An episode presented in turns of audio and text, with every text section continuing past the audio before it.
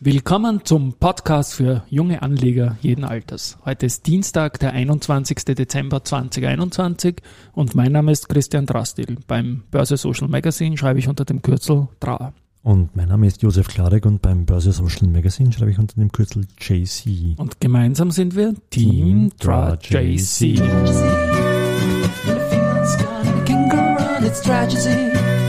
When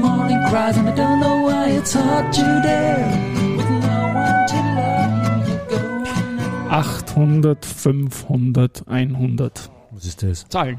Wir haben gestern erstmals mehr als 800 Abonnentinnen und Abonnenten mm. mit diesem wunderbaren Podcast hier. Mm. Mm. Danke an alle Hörerinnen und Hörer.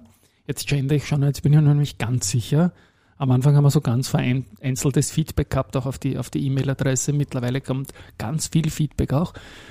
Und ja, es sind längst nicht nur noch Männer, die uns hören, sondern es mischt sich wunderbar durch und 800, da sind wir wirklich verdammt stolz das ist eine, eine wirklich große Zahl. Nein, wirklich ja. nicht.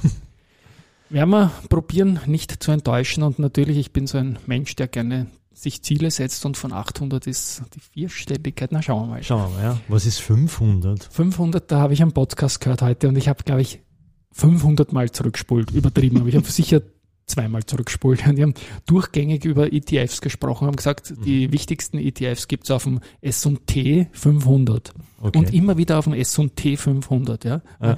Die waren höchstwahrscheinlich so noch von dieser ganzen Short-Attacke und dem ganzen äh, S&T 500. Der S&T 500 ist ein Index, der natürlich ganz viele ETFs hat. Ich fand es einfach süß. Und ist passiert, war im Kopf des Autors oder des Sprechers so stark darin, dass er es einfach gesagt hat. Ja. Die 100 kann ich mir allerdings zusammenreimen. Die kannst du dir zusammenreimen? Die habe ich mir zusammengereimt, weil der Verbund ist jetzt dann am Nachmittag äh, endgültig und äh, ganz stark über die 100 gegangen und es steht sogar bei 104,8. Ja, also. Was haben wir da gehabt? Was war das da? Was haben wir eigentlich für ein ATX sollte im High aufkommendes Sample? Aber wir, wir gönnen es halt auch in Verbund. Ah, okay. Äh, apropos, ja, wenn man die, äh, der ATXTR steht im Moment bei, bei, bei 7745 bei 2,4 Prozent plus. Und das da, würde sich genau. einreihen, schau ich nochmal, das würde sich einreihen auf Platz 3 der, mit dem stärksten Tagesgewinn. Wir haben im Jänner, im Jänner zweimal hintereinander 2,6 Prozent gehabt, am 6. und 7. Jänner. Na, und am 5. Mai haben wir 2,37 gehabt. Also das heißt, wir könnten heute den drittstärksten Tag im ATX. Und vielleicht geht ja noch was. Der Verbund, der ist jetzt mal drüber, die 100 geschafft. Gratulation an den am Hof in der Stadt. Gleich ja. um die Ecke von der Wiener Börse. Da verdient. Ja, also die Dreistelligkeit ist schon ganz gewaltig. Ist auch die beste Aktie in der 25-Jahressicht. Und ja. Wird sich wohl heute auch den 31. Tagessieg holen, oder? Ja, damit ist es auch so, wir haben jetzt heute den fast fertigen siebtletzten Handelstag im Jahr, haben dann noch sechs Handelstage, mhm. also morgen, übermorgen die Woche noch und dann noch einmal vier. Und ja, mit 31 Tagessiegen beim Verbund bräuchte die Do Co. hat fünf Rückstand jetzt auf 26 und ich gehe nicht davon aus, dass die fünfmal in sechs Tagen gewinnen wird. Was auch schon durch ist, diese Serie von elf Tagen plus der erste Group, die wird keiner mehr schaffen. Ja. Weil momentan gibt es niemanden, der mehr als drei hat. Und da nur noch sieben Handelstage sind, kann man auf maximal zehn kommen und das war's.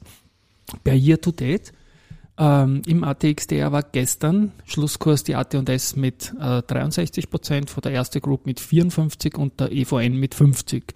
Und die EVN, die hat ja viele Verbundaktien und die schwimmt auch immer schön mit, wobei ich jetzt glaube, dass der Verbund auch schön langsam in die 50er Region dann kommen wird und das kann durchaus nochmal spannend werden. Ja, aber bei knapp, vier, na, knapp über 40 Jahren mit dem heutigen 5% kann das nochmal Richtung 50 recht schnell gehen, stimmt. Ja. Du, das kann am letzten Tag entschieden werden. Ja. Nachrichten. Ne? Nachrichten, schauen wir rüber, ja, was haben wir da? Wie üblich, die Andritz. Da sollten wir jetzt eigentlich irgendwie so ein, so ein Andritz, Andritz Jingle genau. machen. Ja. Wir überlegen uns was. Ja, die Nine Dragons Paper Industry hat einen Folgeauftrag für eine komplette OCC-Linie für China geliefert, äh, bestellt. Ja.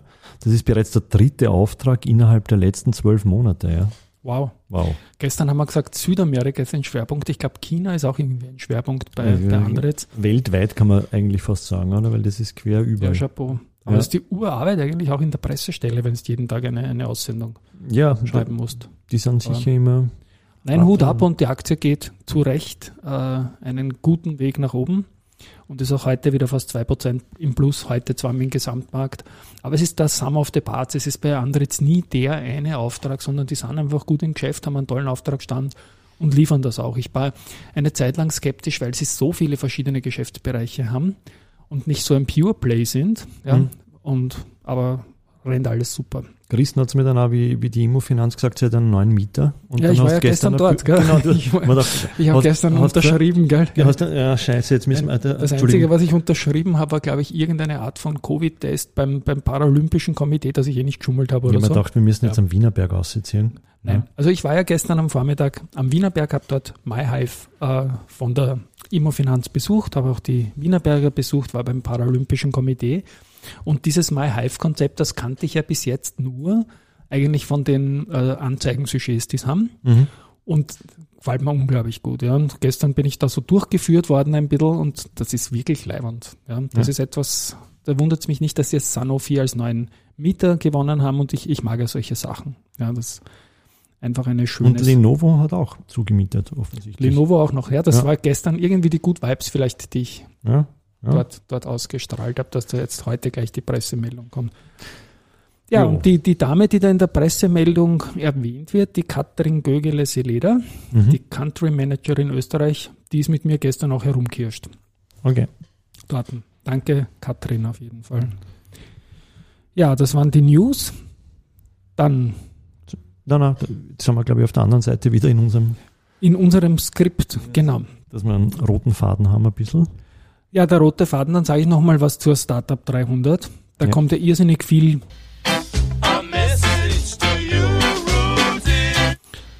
Da hätte ich es fast nochmal abgespielt. Da kommt irrsinnig viel Feedback und ich sage mal, für mich wird es immer klarer. Ich glaube, die sollten im, im Namen der Aktionäre, sollten sie die Aktien handelbar lassen einfach. Ja. Ja. Das ist jetzt eine, eine, eine Art von Wunsch, ich sage jetzt nicht mal Forderung, es ist ein Wunsch, den ich da jetzt mal aufstelle. Die können auf eine UGB-Rechnungslegung zurückgehen, ja, das ist viel günstiger, weil diese 100.000 Euro, die die da gesagt haben, auch im Standard, glaube ich, und im Broadcasten, was das kostet, ja, vielleicht ist die Rechnungslegung wirklich so teuer. Ich meine, ich weiß jetzt nicht, ob es dann steuerliche Nachteile hat, wenn du auf UGB zurück umsteigst, aber ich möchte es mal als Option auf jeden Fall einwerfen. Und man kann ja auch vom Direct Market Plus in den Direct Market gehen. Dort wird es noch einmal einfacher, bleibt aber trotzdem gelistet. Dort gilt dann nur die MAR, Ja. das ist also die Marktmissbrauchsverordnung und auf Englisch Market Abuse Regulations, also Mhm. MAR. Und die Aktie würde dann handelbar bleiben, wenn sie auch nur im Direct Market wäre. Und dann können sie wieder mal in ein besseres Segment gehen, wenn sie mal wieder fit sind. Ja, Mhm. das ganze Market Maker für die betreute Aktion in dem Direct Market kostet fast gar nichts. Und da überlege ich mir fast schon ein, ein Condor Crowdfunding oder Crowdinvesting, dass man den Market Maker zahlt. Okay. Schauen wir mal. Aber es ist auf jeden Fall eine Sache, die ich nur unterstreichen kann. Das Unternehmen soll einfach nicht so, wie sie es geschrieben haben, wir beenden das Listing. Ja, das ist einfach eine Schockwirkung. Ja. Ja.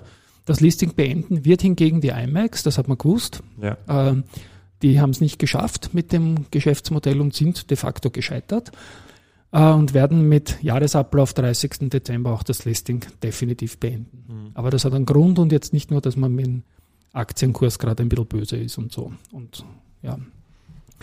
Was auch ein Riesenthema wird, ähm, habe ich, ich habe ein paar Plauderläufe gemacht im Jänner und äh, im Jänner wollte ich, Dezember, im oder? November, Dezember, vor allem im November, weil dann haben wir den Lockdown gehabt. Mhm. Sieht man, wie wir immer an die Zukunft denken müssen. Und da war ich unter anderem auch laufen mit dem Thomas Bobeck. Das ist ein, auch so ein Urgestein, der war früher bei Fontobel, ist jetzt schon ewig bei der ersten im Asset Management äh, tätig und ist jetzt zuständig eigentlich im Speziellen für die Private Equity Schiene.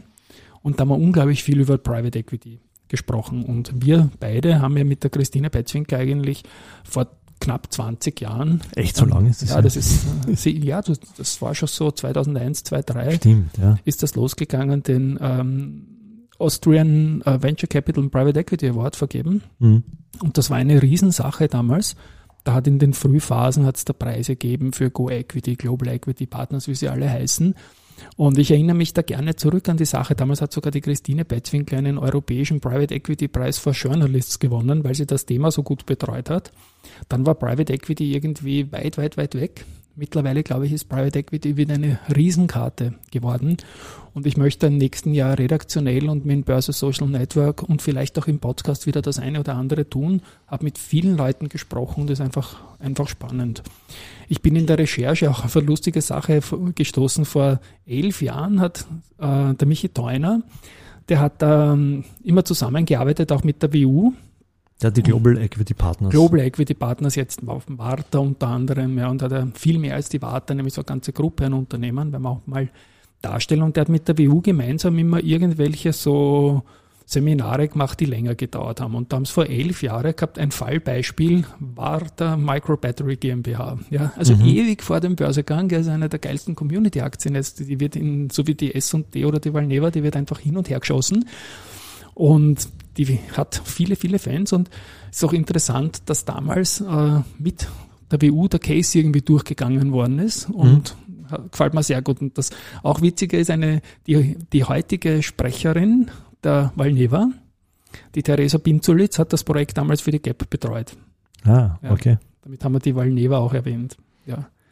Also ja, da kommt relativ viel. Und warum sage ich gerade heute Private Equity? Weil heute ein Mega-Deal war oder sich angekündigt hat. Ja. Und zwar geht es darum, dass Herberge Mosan, einer der größten Partner der Apothekenindustrie, ein Riesenplayer auch in der Versorgung der Gesundheit in Österreich, jetzt nach 20 Jahren wieder österreichische Eigentümer bekommen soll. Und konkret geht da ein Private Equity Haus, ähm, nämlich die Investor G von der Raiffeisen Landesbank Oberösterreich. Das war noch so eine Scharinger Idee früher und Schaller sieht das voll weiter äh, mit 49 Prozent rein und so wie es gehört, das Management hat mehr, nämlich 51 Prozent und das ist so ein Trio, das angeführt wird von Andreas Windischbauer. Ja? Und den Andreas Windischbauer kenne ich aus Donaustadt von früher auch.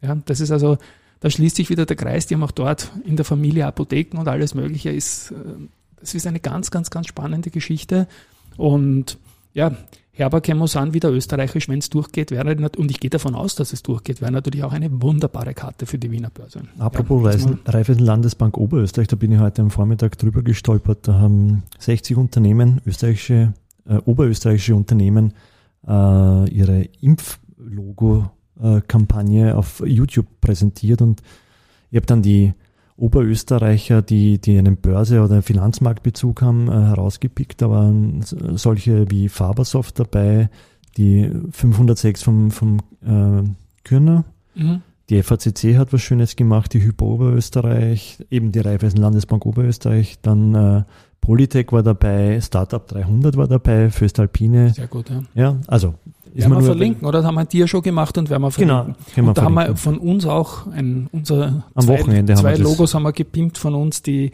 das Börse Social Magazine und die Sportwoche. Genau, das ist Und da das haben wir uns Börse auch was Social. überlegt, genau. Und Genau. Das, Wir lösen auf im wer sich dafür in interessiert, ich, ich finde es eine super Sache, dass viele Unternehmen, bei uns ist wurscht, wir sind ein kleines Unternehmen. Wir ja. hängen uns an. Ne? Wir hängen uns an, genau. Ähm, und finden es gut, wenn Dinge viral gehen, aber große Firmen, nicht in Deutschland hat sogar Porsche, glaube ich, erstmals das Logo angegriffen. Ja. Jetzt für diese Sache und gut, gut, gut, gut. Äh, Wenn du Oberösterreich sagst, das habe ich auch noch eine kleine, kleine Ergänzung noch. Ähm, der Alois Wöger-Bauer hat auch in der Vorwoche gesagt, dass die AT&S ihre höchste, seine höchste Übergewichtung ist. Mhm. An die glaubt einfach. Okay, Ja. das ist natürlich schön. Habe ich nämlich gleichzeitig, wie es er, glaube ich, gesagt hat im Börsen-Podcast von Dadat und Robert Gillinger, Mhm. Habe ich das dem Peter Heinrich gesagt im Börsenradio-Interview. Das war ziemlich gleichzeitig am Freitag und AT&S ist die höchste Übergewichtung. Ja, das Ja. ist das Schlusswort, glaube ich, heute auch.